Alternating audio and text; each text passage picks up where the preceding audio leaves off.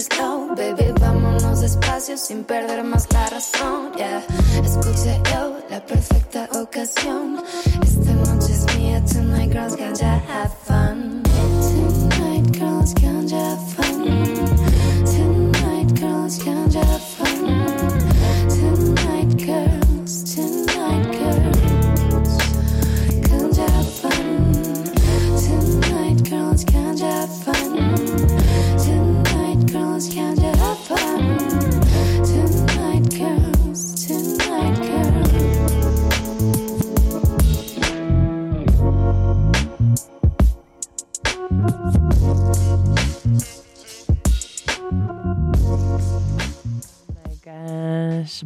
noches.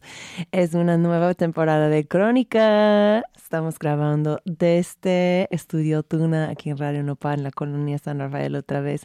Les extrañaba mucho, amiguis.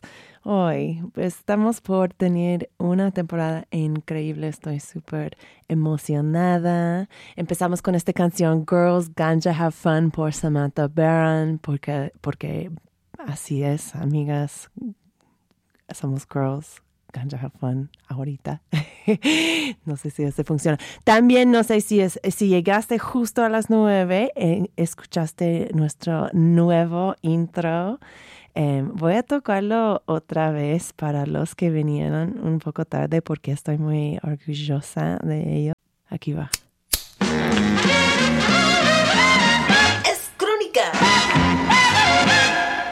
Gosh, lo amo, lo amo. Shout out a mi amigo Magio Bus, el productor chihuahuense que me ha ido con la editación de esto. Lo vas a eh, escuchar en todos los episodios, pero ay, qué diversión. Vas a ver que tenemos muchas sorpresas esta nueva temporada. Em, y hoy estamos empezando, vamos a hacer como empezar con un mini series más o menos sobre un tema que ha vuelto muy importante para mí, especialmente nosotros en los últimos meses. Eh, y es los adolescentes, los adolescentes y las drogas.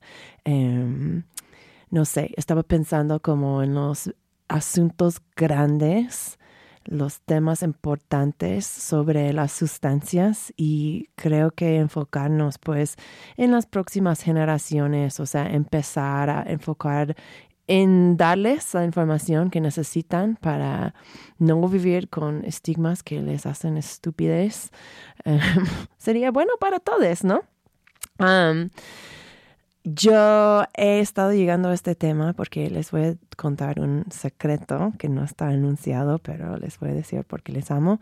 Eh, es que estoy trabajando un libro al respecto que se va para lanzar en 2023, que se enfoca en pues ampliar la tipo de información que está disponible sobre la cannabis específicamente, como reunir voces eh, de la cannabis que están involucradas con la cannabis. Eh, en diferentes formas por todas las Américas. Entonces tengo como una especialista de drogas de educación, eh, educación de drogas para niños de Canadá, una persona de los Estados Unidos que se fue a cárcel por esto, em, por la droga, digo, em, expertos de arquitectura, de cáñamo, o sea, activistas de favelas brasileñas. Está, va a ser súper bonito.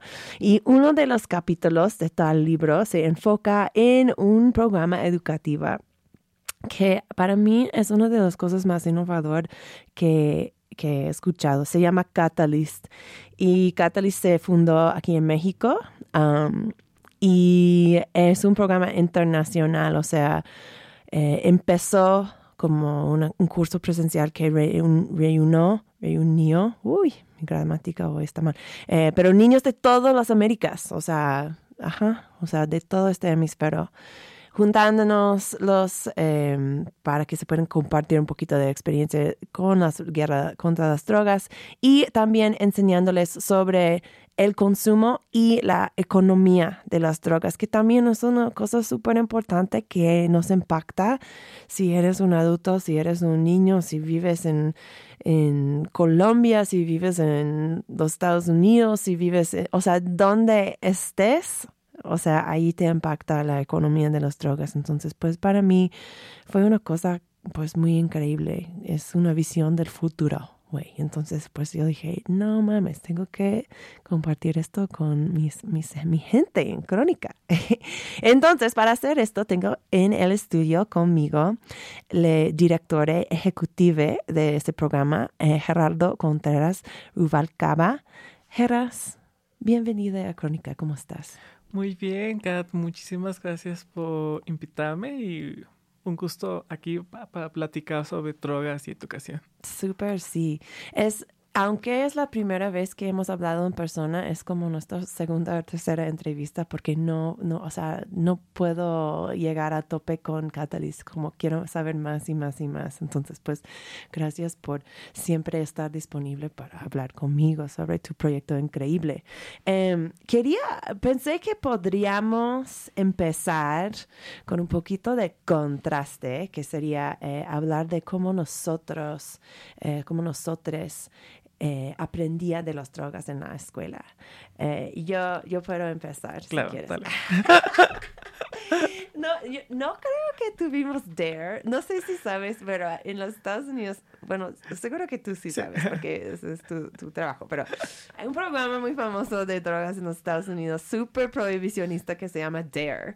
Y se era fundado por un güey, un policía un jefe de policía de Los Ángeles que luego, después de fundar DER, tenía que dejar su trabajo, fue forzado, obligado a dejar su trabajo después de, de la situación con Rodney King, que fue una incidencia muy conocida en los Estados Unidos en que unos policías golpearon horriblemente a un hombre negro en el año 92 y en, o sea, algo súper feísimo y este güey tenía que dejar su trabajo porque era el jefe del departamento de policía en donde se pasó. Entonces, ok, eso. No, no recuerdo. Y, y para DER mandaron policía a las escuelas para hacer lecturas sobre las drogas a los estudiantes. Entonces, literalmente tuviste una, una fucking, una policía ahí en tu... Eso es bastante fuerte. Entonces hicimos esto. Creo que fue de él, no estoy exactamente seguro, pero eh, no recuerdo nada de, de lo que me dijeron, que eso es también un punto que luego descubrieron por investigaciones que los niños nunca recordaron que dijeron en los octubres de DER, pero yo no recuerdo que me dijeron, pero sí recuerdo que llegué a mi casa después y vi a mi mamá y me, le dije, mamá, es que hay esas cosas, hay cosas que se llaman drogas y la gente que las hacen son malos. Yo recuerdo perfectamente decir esto, pero mi mamá, que es como una niña de los años 60, que era un mega hippie, como profesora, no sé, como activista social, etcétera, etcétera, eh, me dijo, eh, Kate, me dice Kate, Kate, eh, tu mamá ha hecho drogas. Y yo así como, what? Wow. Quiero conocer a tu mamá. Ya, sé, es, muy increíble. Shout out a mi mamá, hola Barbara. Em, pero yo, la verdad, me asustó porque fue como, oh, fuck, esa señora, estoy en peligro, tengo que casarlo. y luego ya cuando tenía 15 años como hizo algo parecido, pero me dijo como sus primeras veces tomando ácido. Entonces, bueno, muchas gracias a mi mamá por no dejarme eh, ser influenciado por eh, ¿tú, tú, tú, creciste en Aguascalientes, ¿no? O... Sí, crecí en Aguascalientes, que para los que no conozcan es un estado en el centro eh, del país. Y fíjate que mi experiencia es muy similar a la tuya, o sea, no recuerdo nada sobre eh, cannabis o cocaína, más bien recuerdo, al, aquí en México a mí me tocó el programa Mochila Segura, que es un programa que salió con la presidencia de Felipe Calderón, donde mandaban policías a las escuelas a inspeccionar las mochilas, ah, mochila segura, eh, para eh, encontrar o drogas o armas. Y yo lo que me acuerdo mucho es que en el caso de tanto mi primaria como mi secundaria no mandaban a la policía, sino le pedían a las mamás que lo hicieran. Entonces me acuerdo a mi querida madre enojada porque le estaba ocupando parte de su día. Eh, iba a hacer esa actividad donde solo encontraban navajas suizas, cosméticos o condones. Pero Ok, y o sea, y con, o sea, y se llevaron los condones de los niños luego. Sí, los llevaban a la dirección para explicarles que eso estaba mal, todo un slot shaming. Oh my god, qué peligro aparte. Y el segundo acuerdo que tengo de las drogas, y eso es muy específico, tanto mi secundaria como preparatoria, es llevaban a ex usuarios eh, de drogas, a los que llevaban adictos, a quienes salvaban, para explicarnos una historia honestamente muy triste, donde los exhibían y solo lo único que, causaban es que a mí y a mi grupo de amigas nos causaba una serie de estigmas hacia esas personas. Eh, entonces sí. ¿Estabas tomando sustancias en ese momento? Sí, para la prepa sí. Y justo ni mis amigas ni yo nos sentíamos interpeladas bajo esas historias. Historias que pasan por historias de abuso sexual, violencia estatal eh, donde una persona, un, yo, un chique que fumaba un poco tal vez al mes, pues no me sentí interpelada y no me estaba explicando cómo hacerlo de forma más segura. Claro, o sea, hasta tú a lo mejor sabías más de, de esta droga que la gente que estaban pretendiendo educarte. Sí, total. Qué loco. Bueno, lo bueno, podemos decir, y creo que no es noticia para nadie escuchando este programa, que tenemos problemas serios cuando viene la, la, educación de drogas, no solo para niños, la verdad, porque en esta sociedad, pues si ves, por ejemplo, las campañas que hacen eh, esta administración presidencial sobre las drogas, o sea, este de que con drogas no hay final feliz, es como todo un susto que si tú tomas eh, sustancias pasa tus niños van a quedar en la calle, cosas así, o sea, nos, nos hace falta mucho. Entonces, bueno, aquí entra Catalyst, una organización educativa en que eh, tú estás involucrada. Eh, cuéntame un poquito de cómo se formó Catalyst. Muy bien, pues Catalyst se formó, fueron eh, un proyecto que surgió del interés de varios investigadores jóvenes que venían de distintas latitudes de América, desde Canadá a Colombia, que justo eh, reconocieron que en todas sus historias eh, faltaba una educación integral sobre drogas, que solo eh, estaba el teo y todas esas políticas de miedo y, punitivismo. entonces, utilizando sus herramientas aprovechando que venían de escuelas eh, de Estados Unidos y eran, eran desde antropólogos, eh, científicos eh, sociales, hasta un nuevo biólogo, se juntan para crear ese programa interdisciplinario donde se les enseña la droga tanto como una sustancia química como un actor político en nuestras sociedades.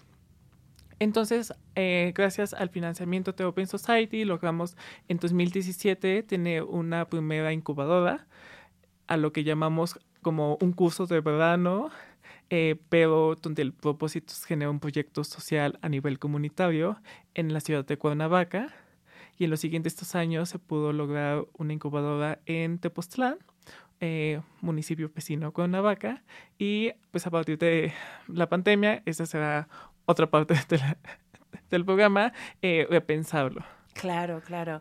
Y en algún momento, tú, antes de, ser parte de la, administración de este programa, tú eras estudiante, ¿no? Sí, así fui. Fui la de la primera generación de 2017. Wow. ¿Y cómo te enteraste del programa?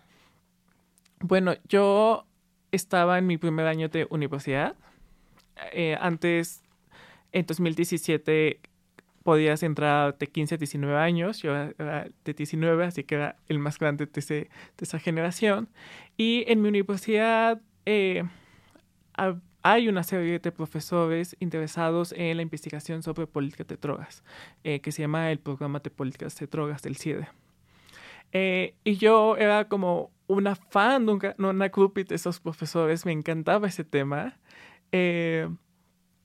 Y de manera muy natural, una vez en el comedor, me dicen como, oye, hay ese curso de verano. Eh, tal vez te queda para ti porque son para chavitos. Entonces yo de manera eh, muy emocionada entro a Facebook, veo la convocatoria y digo como, es para mí. Soy yo. eh,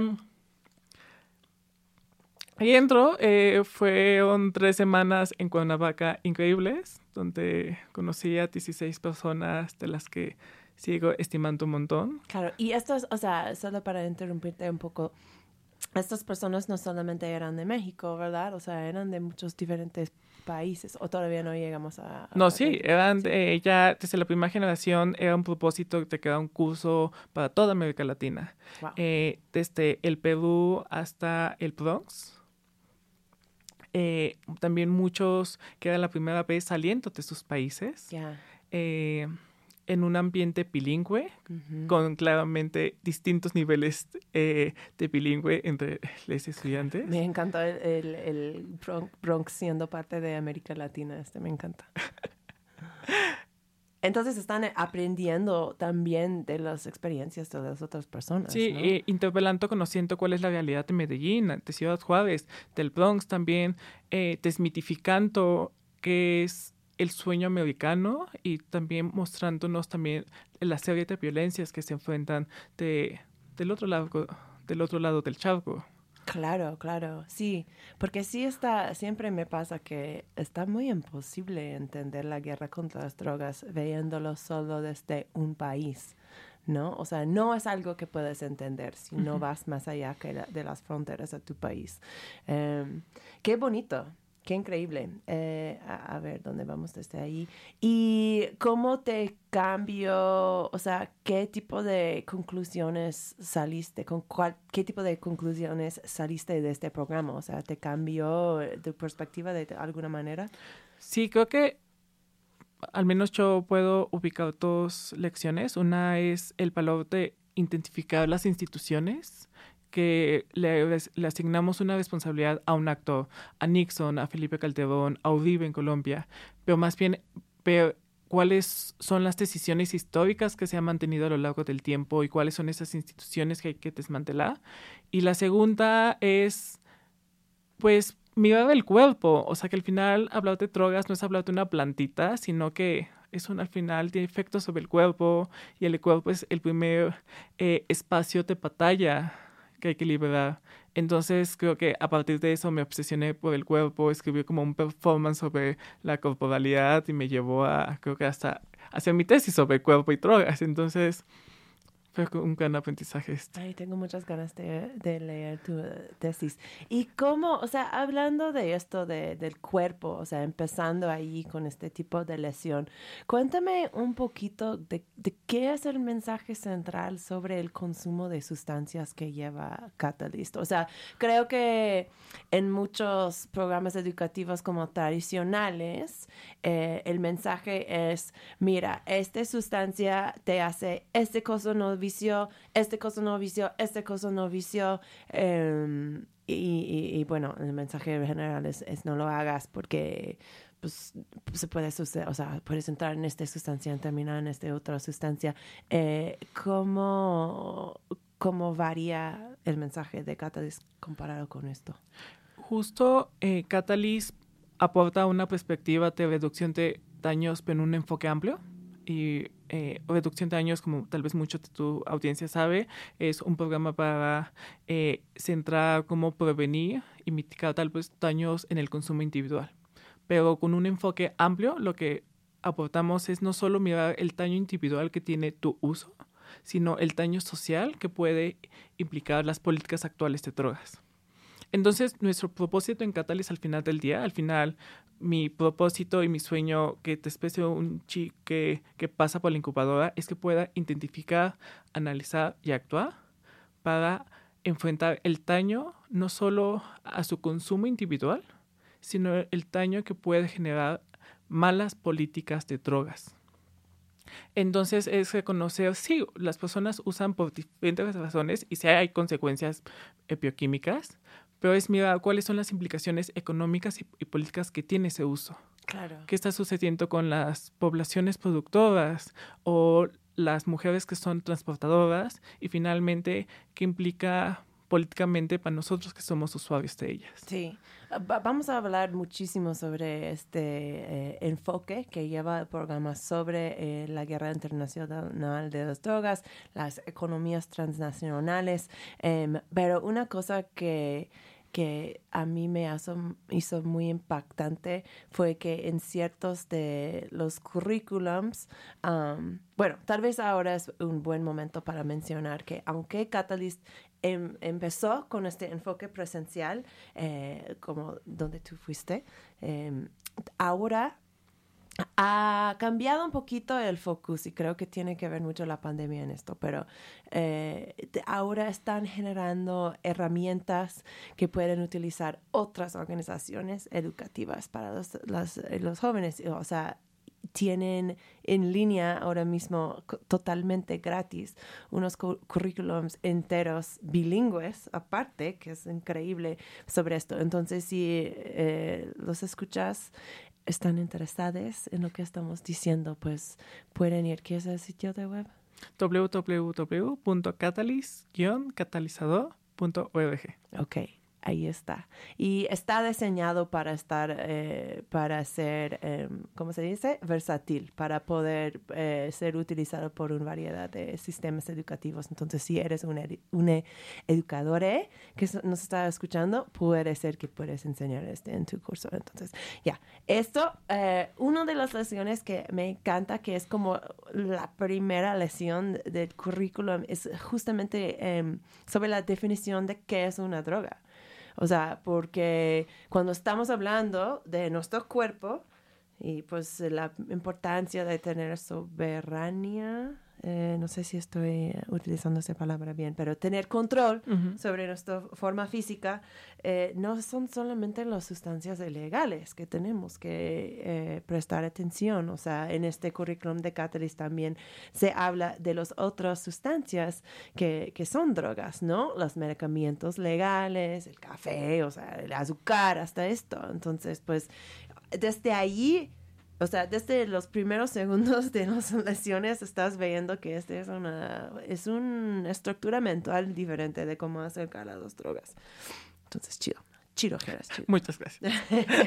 Vamos a tener un breve break musical.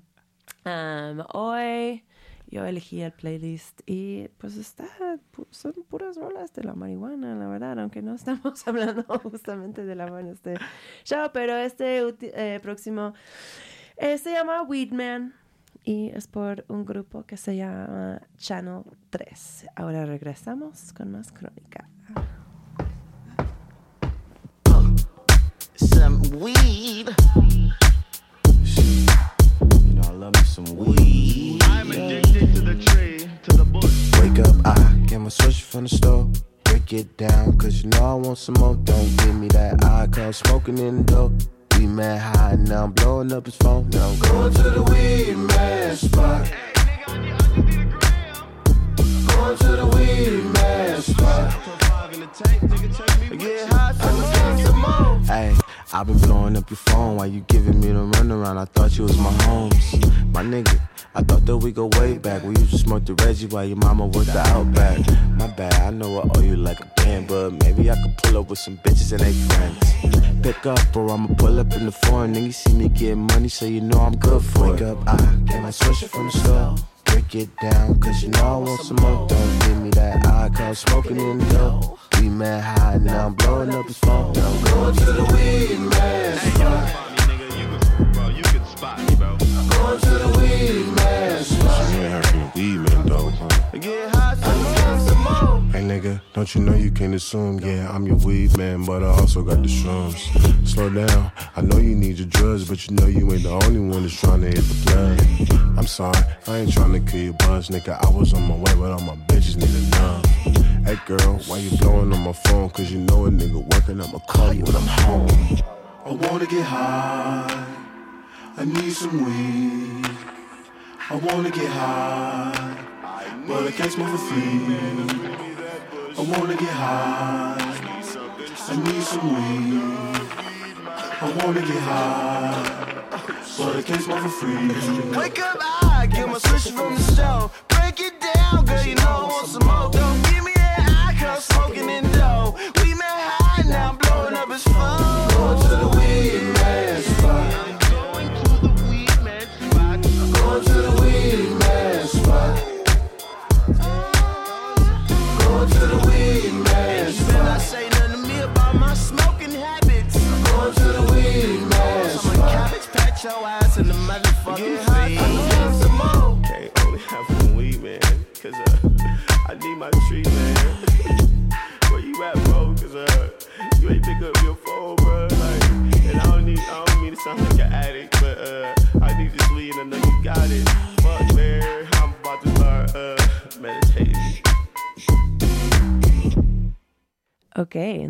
este fue un, un, ejemplo tal vez de un uso eh, problemático de la marihuana. No, no sé. eh, pero mira, eh, estamos, estoy aquí con Geras Contreras, eh, directora ejecutiva de un programa educativo Catalyst. hemos estado hablando sobre el acercamiento educativo que tiene Catalyst hacia eh, el consumo de las drogas, que obviamente pues es un tema súper importante, súper em, clave poder orientar los jóvenes em, de una mejor manera eh, de que de la manera en que nosotros fuimos educados eh, porque yo te puedo decir que yo yo no aprendí nada en, la escuela que me hizo un mejor o más responsable eh, consumidora de las drogas. Entonces pues está chido que pensar que tal vez estos niños pues van a saber lo que es la reducción de drogas y, y poder llevar pues una una consumo más responsable no pero otra cosa que, que enseña Catalyst, eh, no solamente se enfoca en eh, los efectos físicos del consumo de las drogas, porque es cierto que las drogas nos impactan en muchas maneras y no solamente por nuestro consumo personal, porque también estamos, bueno, por ejemplo, estamos viviendo en México, eh, donde la economía de drogas y las organizaciones que lo llevan, eh, los drogas ilegales, digo, eh, es una economía enorme que pues nos impacta pues nuestro día a día y no importa en qué país, en qué parte del país estás. Em, Catalyst eh, toma como un reto esto de educar a los niños sobre la guerra contra las drogas. Eh, que es difícil porque es un concepto de que no se habla y de que, que es muy complicado, que ni nosotros entendemos 100%, ¿verdad? Eh, Geras, un poquito de, de cómo Catalyst se acerca a este, este reto de, enseñar sobre la economía de drogas. Bueno, eh, creo que primero tratamos de mostrar que es un espacio seguro para hablar todas esas experiencias de violencia que no muchas veces no podemos hablar de esas comunidades. Entonces, las primeras actividades es siempre permitir que los jóvenes saquen justo todas esas experiencias y más en un espacio eh, donde trabajan como comunidades afectadas por la guerra, pues al final son líneas tanto o de violencia criminal o de violencia estatal. Cuando creas ese espacio seguro, lo que hacemos es una actividad que a mí me gusta mucho, que les damos, les, primero les preguntamos ¿Cuáles son los intereses que protege esa guerra? ¿Quién, es, quién hace la guerra y contra quién es, la guerra? Y permitimos que crean sus propias conclusiones. Y posteriormente les pasamos unas imágenes donde está un cultivo de coca, pero también están esas imágenes que exhiben los policías cuando traban a los grandes capos. Luego está de eh, una, una favela o de una erradicación de cultivo y les pedimos que, olvidan, dejando de lado esas definiciones, reflexionen qué están viendo en esa imagen. Y posiblemente les pedimos que lo comparen. En ese ejercicio les ayuda a mostrar que al final, si es una guerra, al final estamos, todos los estados están invirtiendo militares, policías, mucho dinero en un combate, pero que contra las drogas es casi un eufemismo, que es una guerra contra las personas. No se puede pelear con una droga, o sea, una droga no. Exacto, no, puedes pelear con una planta. Claro. Eh, y eso creo que, al menos para mí, sí fue un shock como reconocer justo todos esos mitos que se nos venden, ya sea por los papás o por los medios o incluso por los tipos de películas que consumimos, y de pensar todos esos espacios de dolor y sufrimiento que está causando esa guerra. Pero luego, después de hablar de la violencia, hay que hablar pues del dinero, ¿no? De cómo fluye la economía y cómo explicamos la economía yo tuve muchas clases de economía y honestamente estaba muy perdida. Entonces, ¿cómo le pasamos a jóvenes de preparatoria con niveles muy distintos de nivel educativo? Entonces, empecé a hablar sobre la economía de la coca. Pasamos a hablar como cosas más de la vida diaria y elegimos el algodón o el jugo de naranja.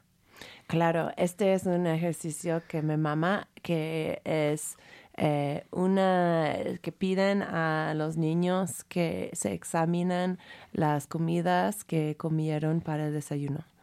O sea, que buscan las etiquetas de dónde vino y luego se ponen a, investigar lo que se pueden.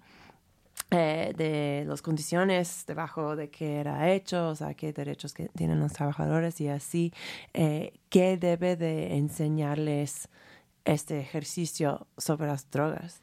O sea, ¿qué es el punto? Creo que justo el primer ejercicio es que puedan reflexionar cómo funciona una cadena de producción. Mm de cómo un producto pasa por distintas fases de, transformación y al final sí es como muy economía 101, pero es reconocer el valor que agrega cada una de esas fases. Entonces cuando alguien puede hacer esa reflexión con tu jugo de naranja o con tu cereal, entonces ya les podemos insertar el componente de la droga. Pasa la hoja de coca, pero en toda tu cadena de producción ¿qué pasa? Eh, te voy a poner un grupo armado.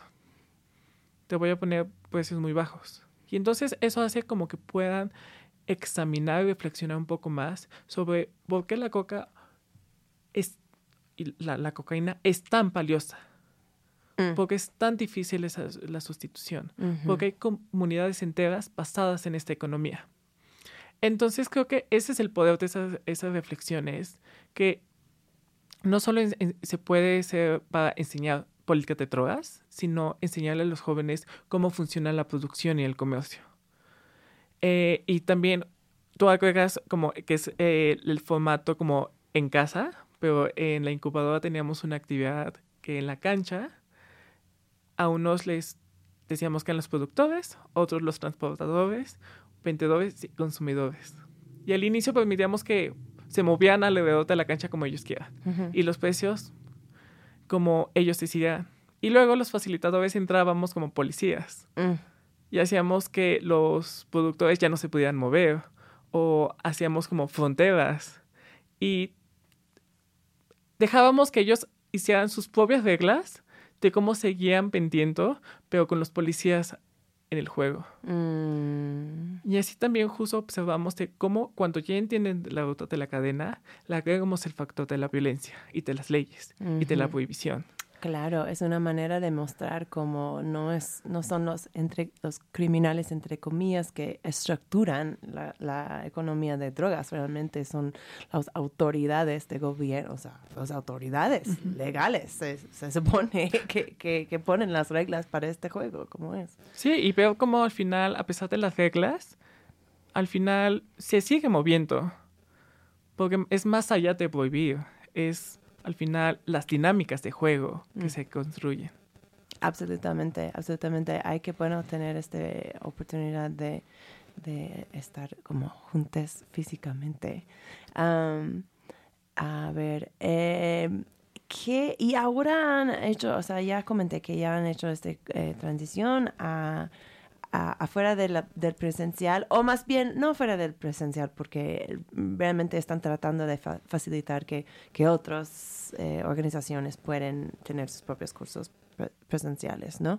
Pero en dónde sabemos que han, porque, o sea, está muy bonito Catalyst, está muy chido, eh, pero creo que todos sabemos que pues tal vez el mundo, hay partes del mundo que no están listos para, para tal tipo de educación, en donde hemos visto que hay interés en implementar estos currículums que han desarrollado. Justo observamos mucho interés desde las escuelas que son de las comunidades principalmente afectadas por la guerra contra las drogas. Mm. Y por ejemplo, eh, en la zona cocalera de Colombia, tenemos escuelas aliadas de Catalyst, donde los, sus profesores de ciencias sociales o los orientadores vocacionales están interesados en enseñar esos temas sobre economía de drogas. O en eh, Costa Chica de Quevedo, una, una comunidad afro, donde las orientadoras vocacionales están interesadas en mostrarle a, a las chicas y los chiques sobre qué significan las drogas y otras alternativas que son más amigables eh, con la salud y que les ofrecen visiones no estigmatizantes sobre un tema tan común en sus vidas que son las drogas. Está muy interesante que, bueno, tiene sentido, ¿no? Que son las eh, comunidades como lo de Colombia que son más impactados, porque pues estos sistemas educativos que, que hemos tenido hasta este punto pues no, no son suficientes, ¿no? Para explicar la realidad a un niño que está viviendo justamente en el medio de un foco de la guerra contra las drogas. ¿Cómo, cómo se, o sea, hemos estado hablando de de, en el curso presencial especialmente empezaron desde la experiencia personal de los niños, eh, las niñas, y me hizo pensar, o sea, qué tan diferente es enseñar este tipo de, de información a las niñas del Valle de Cauca, de Colombia, versus tal vez un niño que, una niña que viene de Canadá. O sea, se puede, o sea, se puede usar los mismos materiales, es, es, tiene mucho en común, es muy diferente. O sea, ¿cómo ha sido la experiencia con esto, la diversidad geográfica? Pues creo que la diversidad geográfica es como una pequeña piedra que siempre hemos tenido. Eh, pues creo que un primer reto que es el idioma. Al final, como lo comentaba hace rato, hay distintos niveles eh, de bilingüe, incluso siempre en los grupos, o hay personas que completamente hablan inglés o solo español. Claro. Tratando de superar ese obstáculo que ya puede ser. Pero utilizan tecnología, o sea, yo estaba haciendo entrevista con otro participante de, de, uno de los primeros años y me dijo que tenían como tecnología muy chido de, de traducción simultánea. Sí, traducción simultánea no siempre funcionando e, exitosamente o ellos mismos buscaban formas de traducirse entre ellos. Que es padre. Eh, creo que justo es en espacios como Canadá o Estados Unidos donde no tienen una presencia de grupos delictivos de la, del calibre que experimenta México Colombia. Al final es difícil hablar sobre temas de violencia mm. eh, y que muestren eh, justo las dinámicas de miedo y de terror que tienen estos grupos que controlan la economía. Y por otro lado, las, las personas de México, Colombia, el Perú, plantearse posibilidades de regulación. Eh, yo lo pienso como la capacidad que ellos tengan de permitirse imaginarse futuros distintos. Mm. Entonces, si, si hace nos impone una, una carga al facilitador de generar ejemplos distintos. Y usualmente siempre lo que realizábamos era dividirlos por grupos geográficos, poner los ejemplos muy específicos. Por ejemplo, en el caso de violencia estatal, a los a las compañías de Canadá y Estados Unidos, brutalidad policial contra población afro, pero en México el caso de los 45 de Ayotzinapa y en Colombia los falsos positivos. Claro y después que puedan discutir entre, sus, eh, con, entre ellas, reunirse en plenaria para mostrar cuáles son los aspectos comunes o diferentes.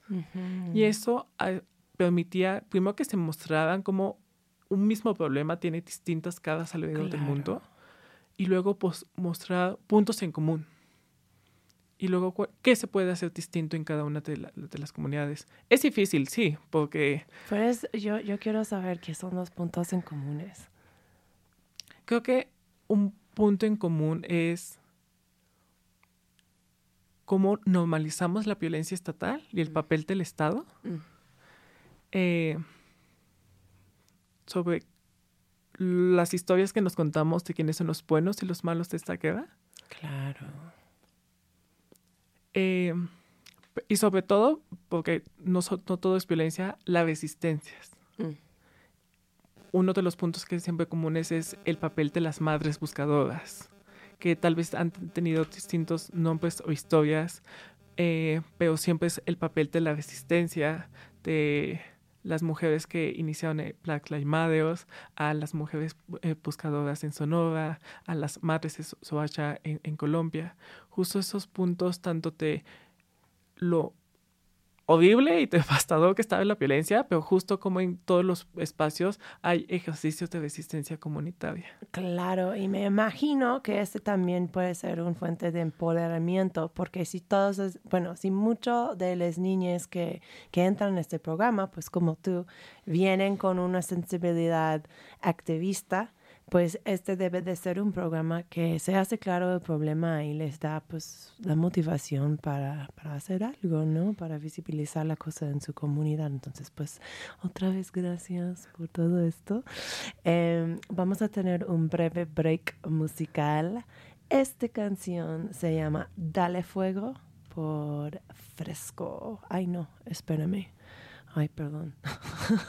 es que, amigos, es que vamos como entrando otra vez en este en este em, temporada, entonces pues ya, sabes, esos putones, hay mucho en este estudio. Pero aquí, dale fuego. Y regresamos con más crónica.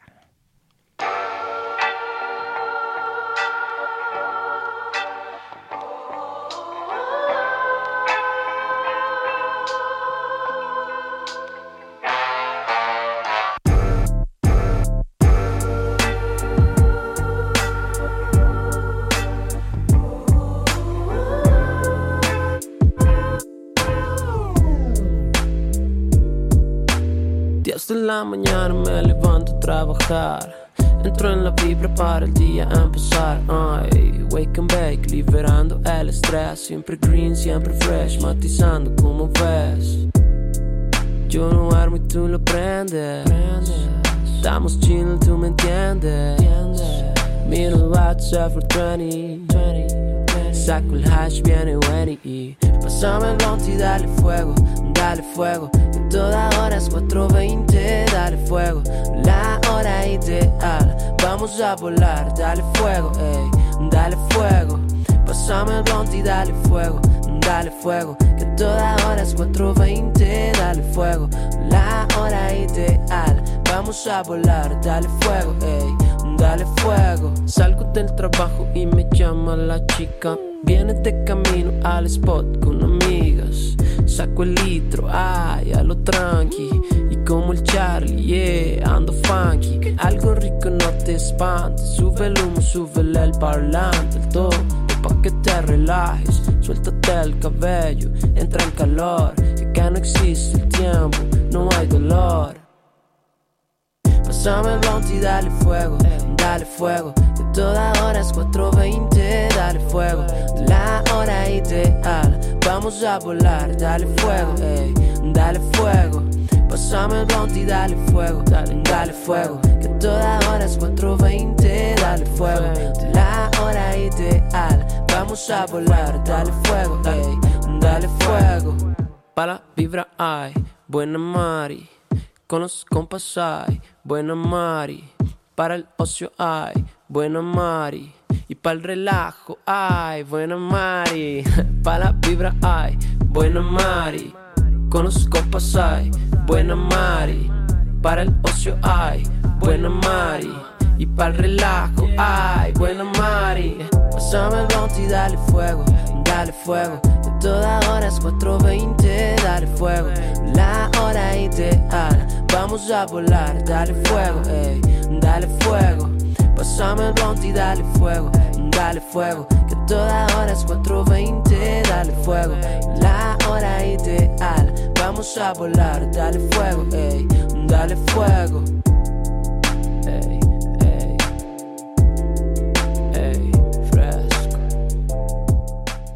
Estamos de regreso en Crónica. Yo soy tu host, Kat Donahue. Hola, hola. Qué felicidad estar otra vez en el estudio con ustedes en este episodio 72, no puedo creer. Pero aquí estamos con Geras Contreras del programa Educativa Catalyst. Hemos hablado muchísimo sobre este programa innovador que lleva su equipo, pero quería tomar un momento de hablar de unos otros proyectos educativos para los jóvenes al respecto de las drogas, porque existen algunos padres, o sea, aunque no están tan conocidos y tal vez no están en todas las escuelas, sí hay proyectos que están em, formando currículums súper emocionantes. Em, Entonces, ya. Eh, eh, tú, por ejemplo, Geras, me habías practicado de un programa que existe en tu propio estado, en Aguas Calientes. Em, cuéntanos un poquito de, este programa de educación de drogas. Sí, es un programa relativamente nuevo, se llama Bien Puestos, lo llevan las compañeras del programa de política de drogas y fue un programa que hicieron a partir de una investigación con una preparatoria del estado donde seleccionaron a jóvenes líderes y también a través de un ejercicio de, encuesta y entrevistas pudieron identificar cuáles eran las necesidades que tenían esos, esos jóvenes para hablar sobre eh, consumo de drogas de manera responsable. Ese curso tiene un enfoque muy importante sobre reducción de daños. ¿En dónde estaba este programa? No me acuerdo el nombre del pueblo. Eh, Jesús María, que es uno, un municipio en el estado. Y creo que lo que me parece muy emocionante de este programa es que se, habla sin mucho miedo del placer. Mm. Eh, y justo al ser construido por mujeres, tiene un enfoque de empoderar a, las jóvenes sobre que ellas tienen derecho a acceder a las sustancias, decidir cómo es suministrado. Eh, por dificultades de pandemia no se pudo llevar todo el programa, pero ahorita están realizando ejercicios muy interesantes con docentes y con padres de familia. Creo que enfrentarse con padres de familia es un gran reto y las admiro un montón por eso. Qué chido, me encantaría tenerlos en el programa un día. Um, y a ver, también hemos platicado de un par de programas gringos. Um, uno que a mí me encanta, que es de una organización eh, de política, un NGO más bien de ahí de los Estados Unidos que, se llama The Drug Policy Alliance.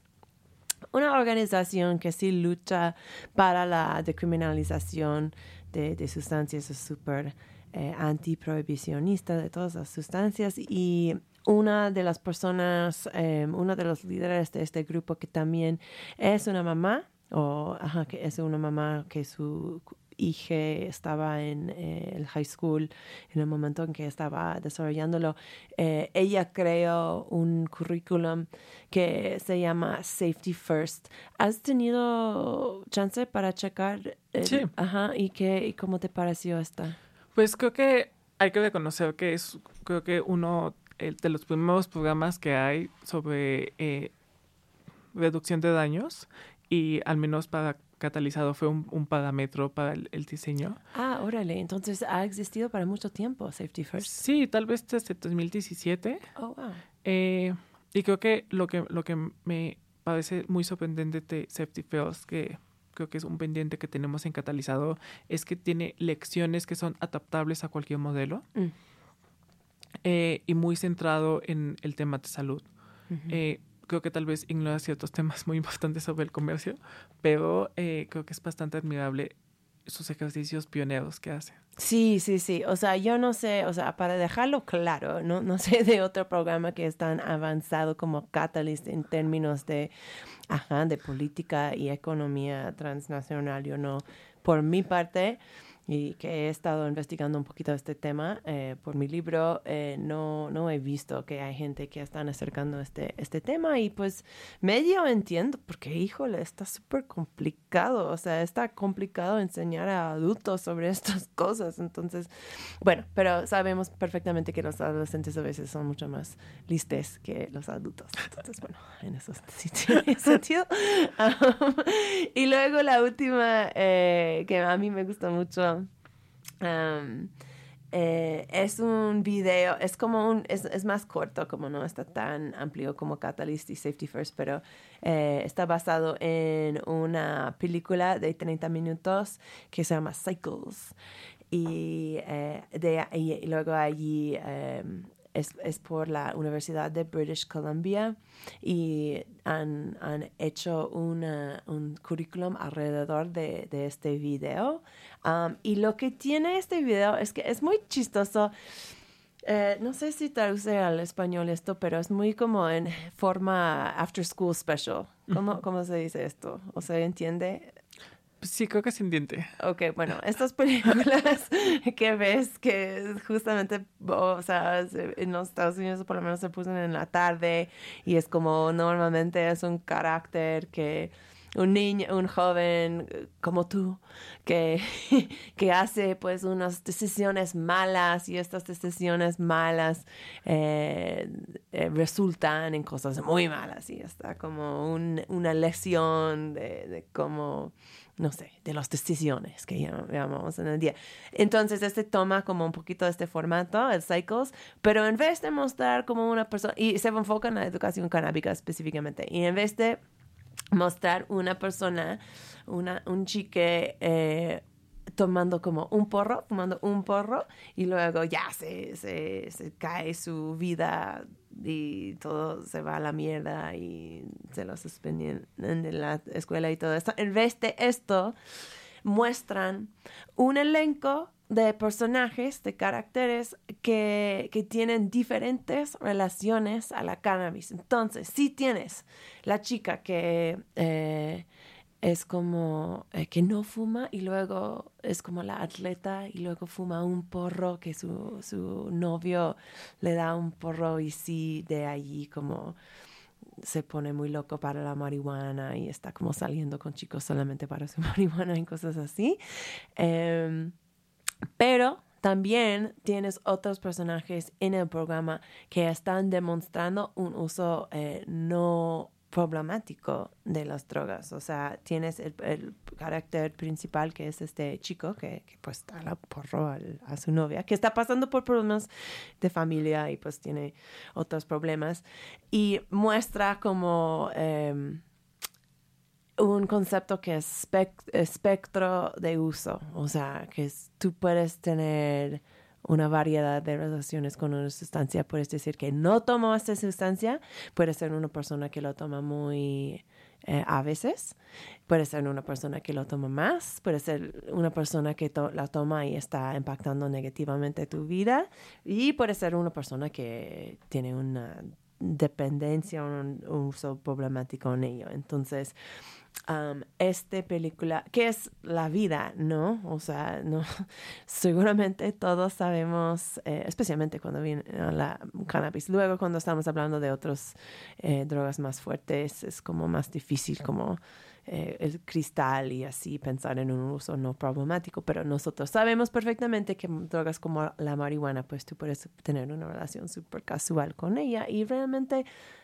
no pasa nada, o sea, aunque, aunque es una cosa súper delicada decir esto a los adolescentes, también creo que es muy importante decirles que, oye, si tú has experimentado con la marihuana e, en algún momento, está bien, no te vas a morir, porque al fin de cuentas lo que estamos tratando de hacer con todos esos programas es abrir una conversación y no dejar en silencio, no dejar en el miedo eh, la gente, porque cuando la gente tiene miedo de ser descubierto con su consumo, pues no hablan con los adultos en su vida. Entonces, bueno, ahí creo que es un buen punto para, para terminarnos.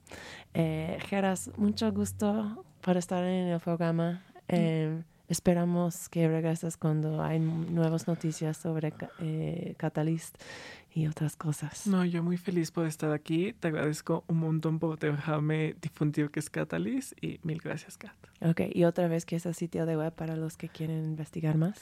Les invitamos a www.catalyst-catalizador.org. Perfecto. Eh, gracias también a Radio Nopal. Yo estoy muy feliz de estar de regreso. Um, tengo muchas sorpresas para ustedes este, esta temporada, eh, pero por un momento les voy a dejar con otra canción más. Eh, este es Marihuana y Lana por Lila Tequila. Y eso los quiero para todos que nos escuchan. Este ha sido Crónica. Yo soy Kat Donahue. Miau.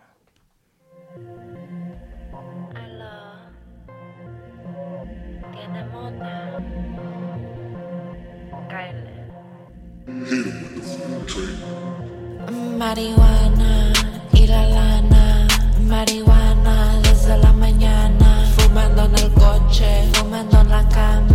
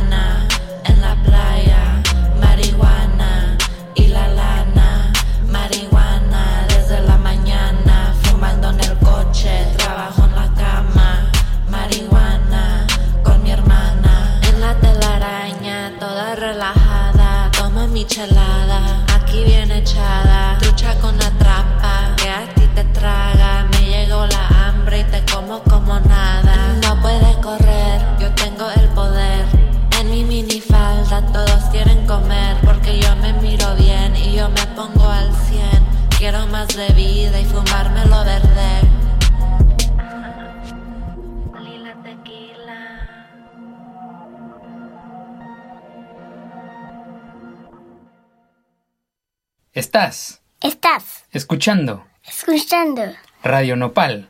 Radio Nopal.